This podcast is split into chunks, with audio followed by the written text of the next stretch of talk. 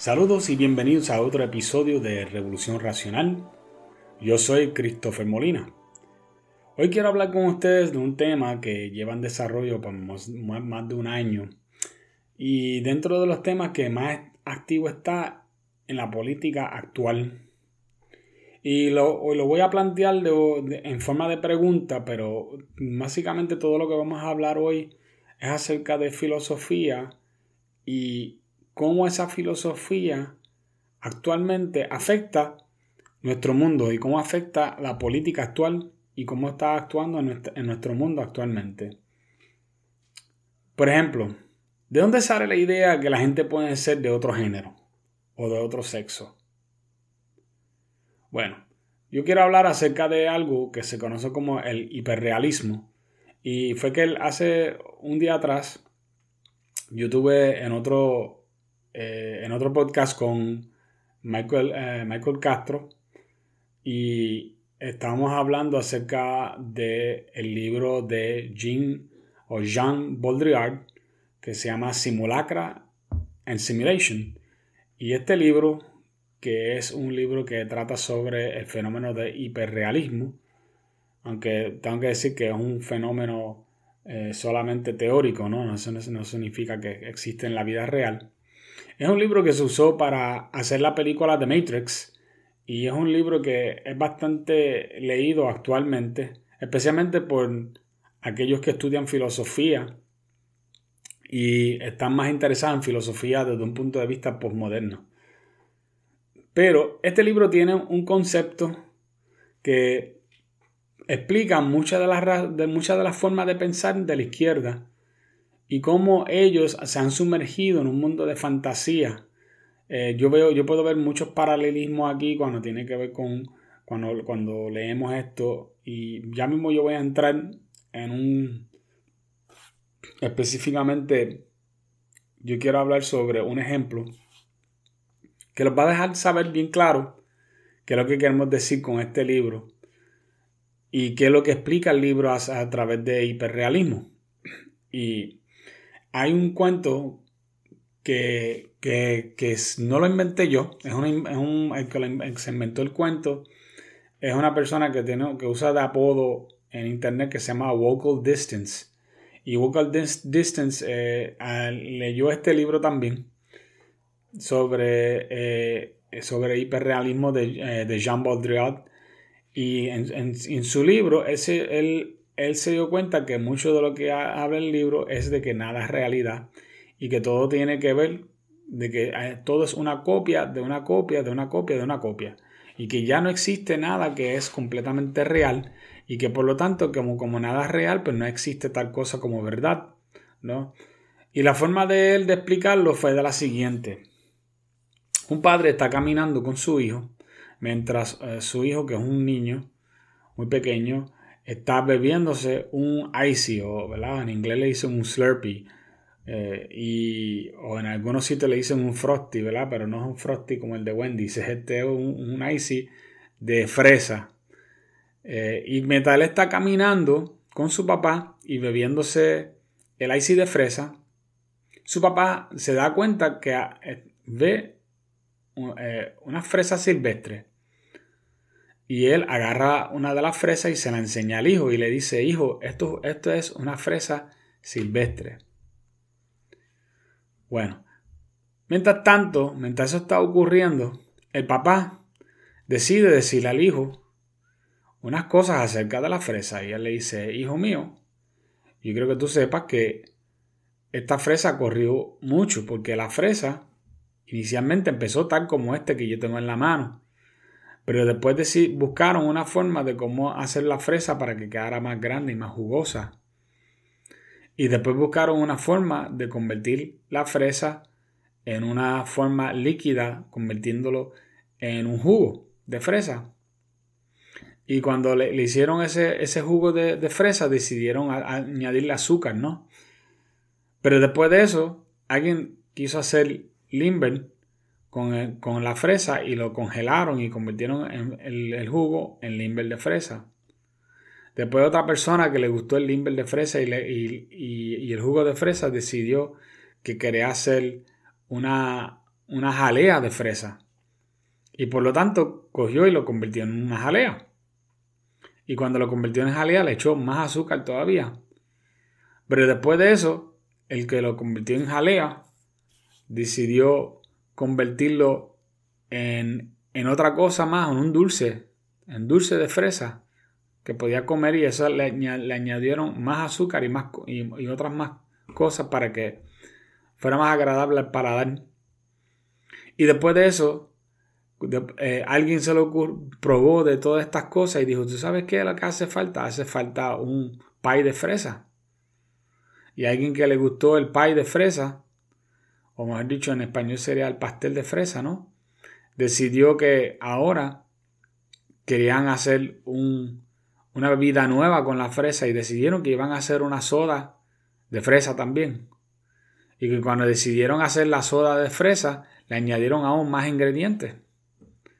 Pero después de eso, alguien decidió que quería hacer algo más novedoso aún y decidieron hacer un Jolly Rancher, o sea, un dulce duro de, de fresa.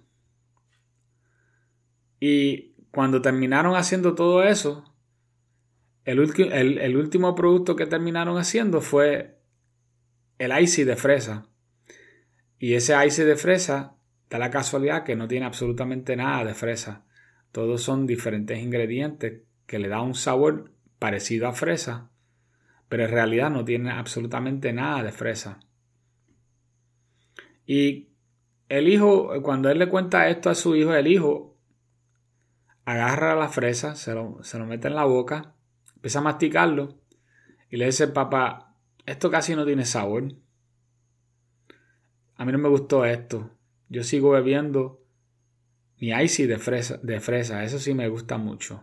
El icy de fresa, que está hecho con ingredientes que no son de fresa. Pero cuando, cuando lo van a pedir, lo van a pedir de fresa.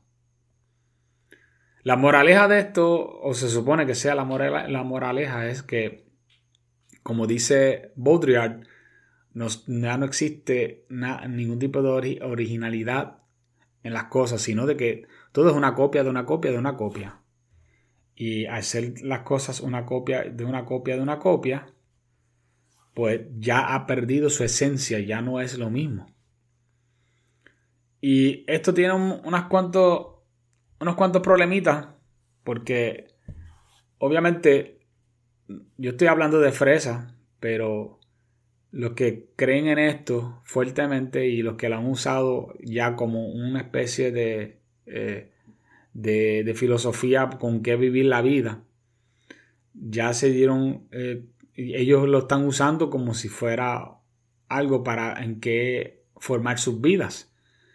Y parte de eso es que ellos, ellos piensan que lo real pierde su esencia y que nada importa ya que según el autor no existe verdad, porque la verdad ha sido suplantado por copias de la verdad que son como la IC de, la, de, fresa, que ya no tiene nada de fresa, en realidad solamente es una copia de la fresa, ¿no?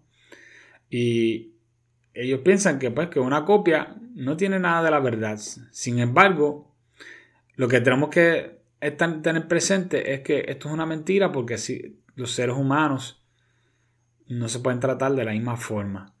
solamente porque tú puedes copiar un producto a tal grado que llega el momento que ya tú no usas nada del producto original para convertirlo en el sabor de, tal, de, tal cosa, no significa que un ser humano que decide, por ejemplo, vestirse como una mujer y ponerse lápiz labial como una mujer o, ponerse eh, pestañas postizas como una mujer, o sacarse las cejas como una mujer, o peinarse como una mujer, o dejarse el pelo largo como una mujer, puede ahora decir que es una mujer. Sencillamente porque cambió unos asuntos cosméticos. Algo así como pasó con la fresa, que la fresa fue pasando por un proceso donde perdió su esencia y ya no era fresa, sino ahora era una icy de fresa que no tenía fresa. Los seres humanos siguen siendo seres humanos, no importa cuánto maquillaje se pongan, la ropa que se pongan. Y no solamente ser humano, sino también el, ADN que tiene esa persona, las funciones que, que tiene esa persona muy dentro de sí. Los seres humanos no perdemos nuestra esencia. Es importante que reconozcamos que el uso, que, todas estas cosas, ni, es más, ni usted se puede hacer una cirugía plástica y eso no borra la esencia de quién eres. Y mucho menos cambiar lo que genéticamente tú eres. Aquí el, el problema es que todas estas ideas postmodernas tienen una falla gigante y parten de la premisa que el ser humano es lo que se conoce como una tabula rasa. O sea que el, es el, ser humano es el equivalente a un estilo de robot sin programación o una computadora que todavía no se ha programado. Esa es la idea detrás de esto. Y esto yo lo he hablado en otros podcasts acerca de cómo esto es una idea central a todo lo que promueve la izquierda.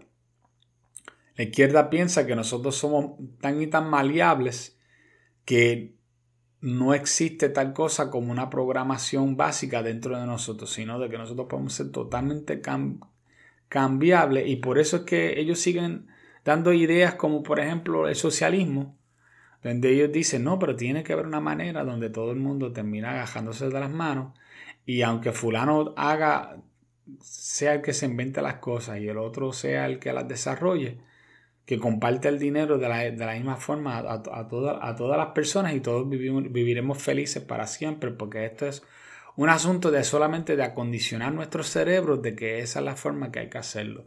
A pesar de que esto se ha tratado de hacer y siempre termina en muerte y miseria, ¿no? Y este siempre es, siempre, siempre, siempre es uno de los talones Aquiles, del talón de Aquiles más grande que tiene la izquierda es el querer pensar que el ser humano es completamente maleable, que puede ser cambiante y que puede cambiar cosas que son esenciales en la vida de la persona. Y ahora una de esas cosas es la sexualidad o lo que ellos ahora tratan de llamar género porque ellos dicen, no, sexo es la parte biológica de tu vida, ¿verdad? Lo que tú estás cambiando, lo que, lo que puede cambiar es tu género y el género es un estado mental. El problema es que ellos no creen eso en, la vida real, porque si lo, lo creyeran, entonces no necesitarían operaciones o hormonas para tratar a los niños, ¿no? Porque ellos dijeran, no, porque lo importante es lo que está en tu mente. Pero nota que eso no es lo que está pasando aquí. Al contrario, estamos, viendo que, por ejemplo, eh, hay, una, hay un sitio en internet que se llama GoFundMe, y en GoFundMe hay miles, escúchame bien, hay miles de niñas pidiendo dinero para que, para que la gente, si ellos recaudan, suficientes fondos, ellos puedan hacerse una cirugía donde ellos se remueven los senos. ¿Ok? No estamos hablando de dos o tres, miles. La última vez que verifiqué esto, era más de 10.000 de, de niñas pidiendo que ellos necesitaban dinero para ellos extirparse los senos del cuerpo para ellos sentirse que eran más hombres. Por eso que cuando yo hablo de estos temas, a veces la gente piensa, ah, esos son uno o dos personas. No, no estamos hablando de uno o dos personas. Si fueran solamente uno o dos personas, no, no estaremos trayendo a colación este asunto. Inclusive, lo que nosotros le decimos el fenómeno de los trans, que antes se le, se le decía eh, transvesti a estas personas porque solamente vestían diferente. Este, el mundo de, de, los transvestis era un mundo dominado prácticamente por completo por hombres. No había mujeres transicionando casi, eso era rarísimo. Esos casos sí que eran bien raros, pero sin embargo hoy día estamos viendo muchos de ellos que son mujeres, que, no están conformes con quienes son. Y hay, hay, que pensar que mucho de esto tiene una raíz y la raíz son estas filosofías que se han colado dentro de nuestra... Bueno, solamente te digo, si miras y te das cuenta, este libro fue el libro, el que yo estoy diciendo de Simulacra and Simulation, fue el libro instrumental para crear la película y la serie completa de The Matrix, que fue sumamente exitosa, ¿no? Y es un, hasta el día de hoy considerado un estilo, una especie de, de clásico de la ciencia ficción. Y tenemos el, el, problema más grande de todo y es que tenemos una generación que se ha creado pensando que ideas como estas tienen mérito. Yo les voy a dar otro ejemplo de otra idea parecida a esta, que es una idea floja, una idea mala. Por ejemplo, ahora mismo hay mucha curiosidad por, un, por otra idea o otro concepto que se conoce como el gato de Schrödinger. Y Schrödinger dijo el siguiente eh, concepto. Él dijo, vamos a hacer un experimento solamente en pensamiento, ¿no? Imagínate que tú tienes una caja y dentro de la caja, que tú no puedes ver dentro de él, en una caja completamente cerrado, tú pones un gato, pones comida de gato, pones veneno y pones eh, un elemento radioactivo inestable. Ese elemento radioactivo inestable va a empezar a tener decadencia o no, uno de las dos, ¿verdad? Porque los elementos radioactivos, al ser este, inestables, a veces tienen decadencia y a veces no. Pues esa es la idea del experimento. La, la idea del experimento es que el veneno que pusimos cerca de la comida solamente se caería dentro de la comida si es que hay decadencia de esas partículas radioactivas. Y si no, pues no. Solamente el gato vería la comida. Entonces, ¿qué sacamos a base de esto? Pues que Schrödinger dice, o por lo menos la gente que sigue la, filosofía de Schrödinger, dicen que si el gato está vivo o no, sin abrir, es imposible saber, saberlo sin abrir la caja, ¿no?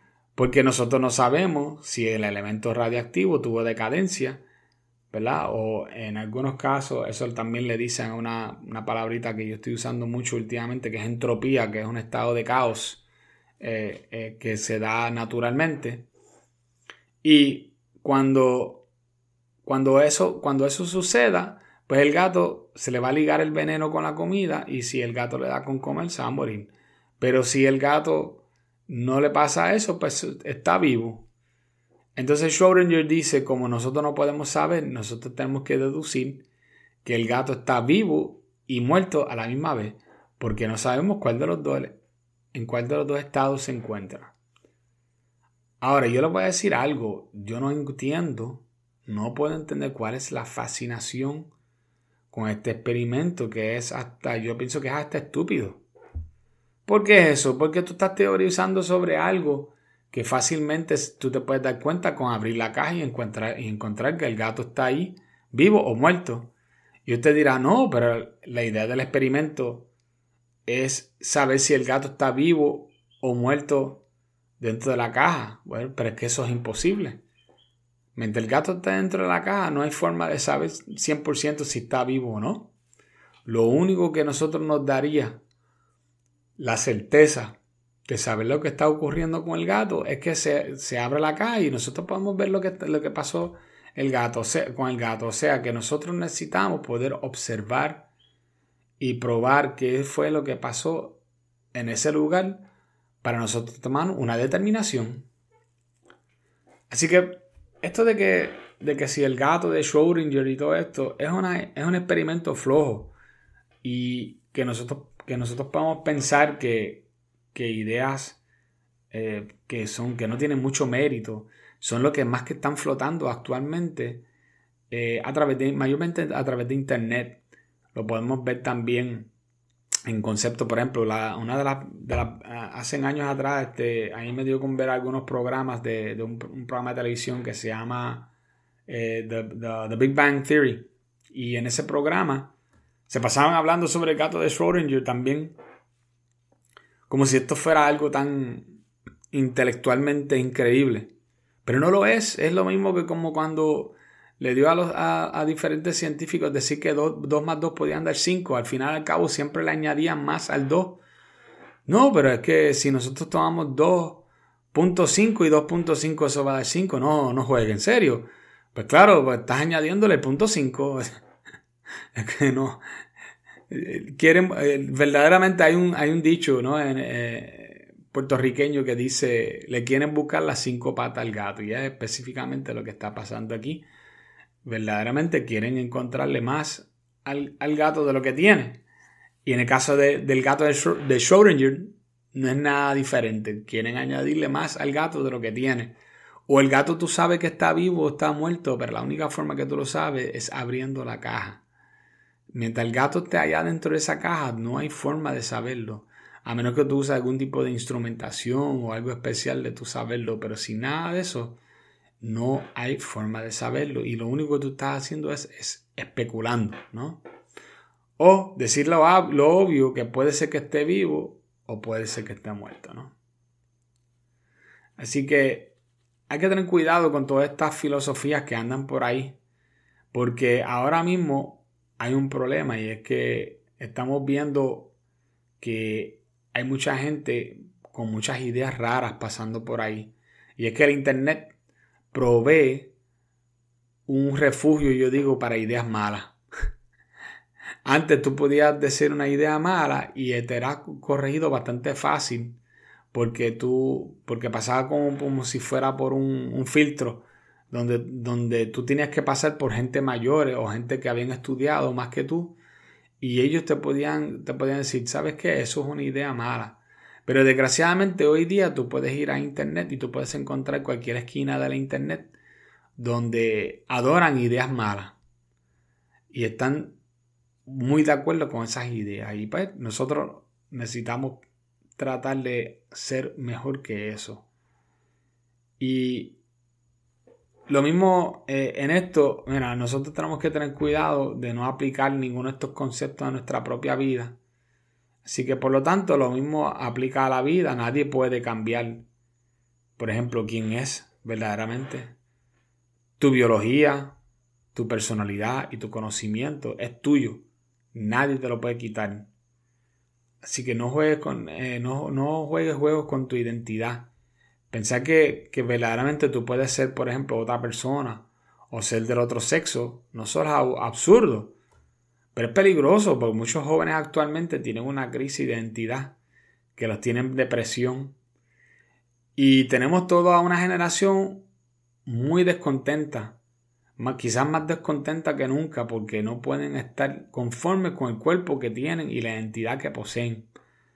A ustedes yo les digo, ah, si me están escuchando, abraza su identidad de nacimiento. Quién tú eres es importante. Entienda que tienes un propósito en la vida con que tienes que cumplir. Eso es importante también. Que tú tienes que uno, tú tienes propósitos y responsabilidades que son importantes para, para la gente, para la comunidad que, con, que te rodea a ti. Todo está, eh, y que hay mucha gente que cuentan contigo, más, más de lo que tú te puedes imaginar. Y no dejes que las pamplinas que dice este mundo te quiten quién eres. Sea auténtico, sea tú mismo. Nadie es mejor que tú siendo tú mismo. No hay nadie, tú eres, tú eres único.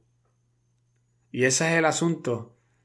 En vez de nosotros eh, querer más que nada ser únicos, lo más que deseamos es ser como otra persona.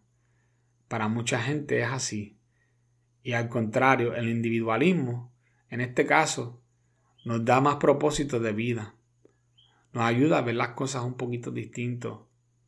Nos ayuda a que ese, esa, esa forma de ver las cosas un poquito distinto nos distingue y nos separa de los demás. Y esa separación no es mala es buena, es lo que te hace interesante, es lo que hace que la gente se acuerden de ti. Porque si todos terminamos siendo igual, pues mira, eso como que no me parece una buena idea.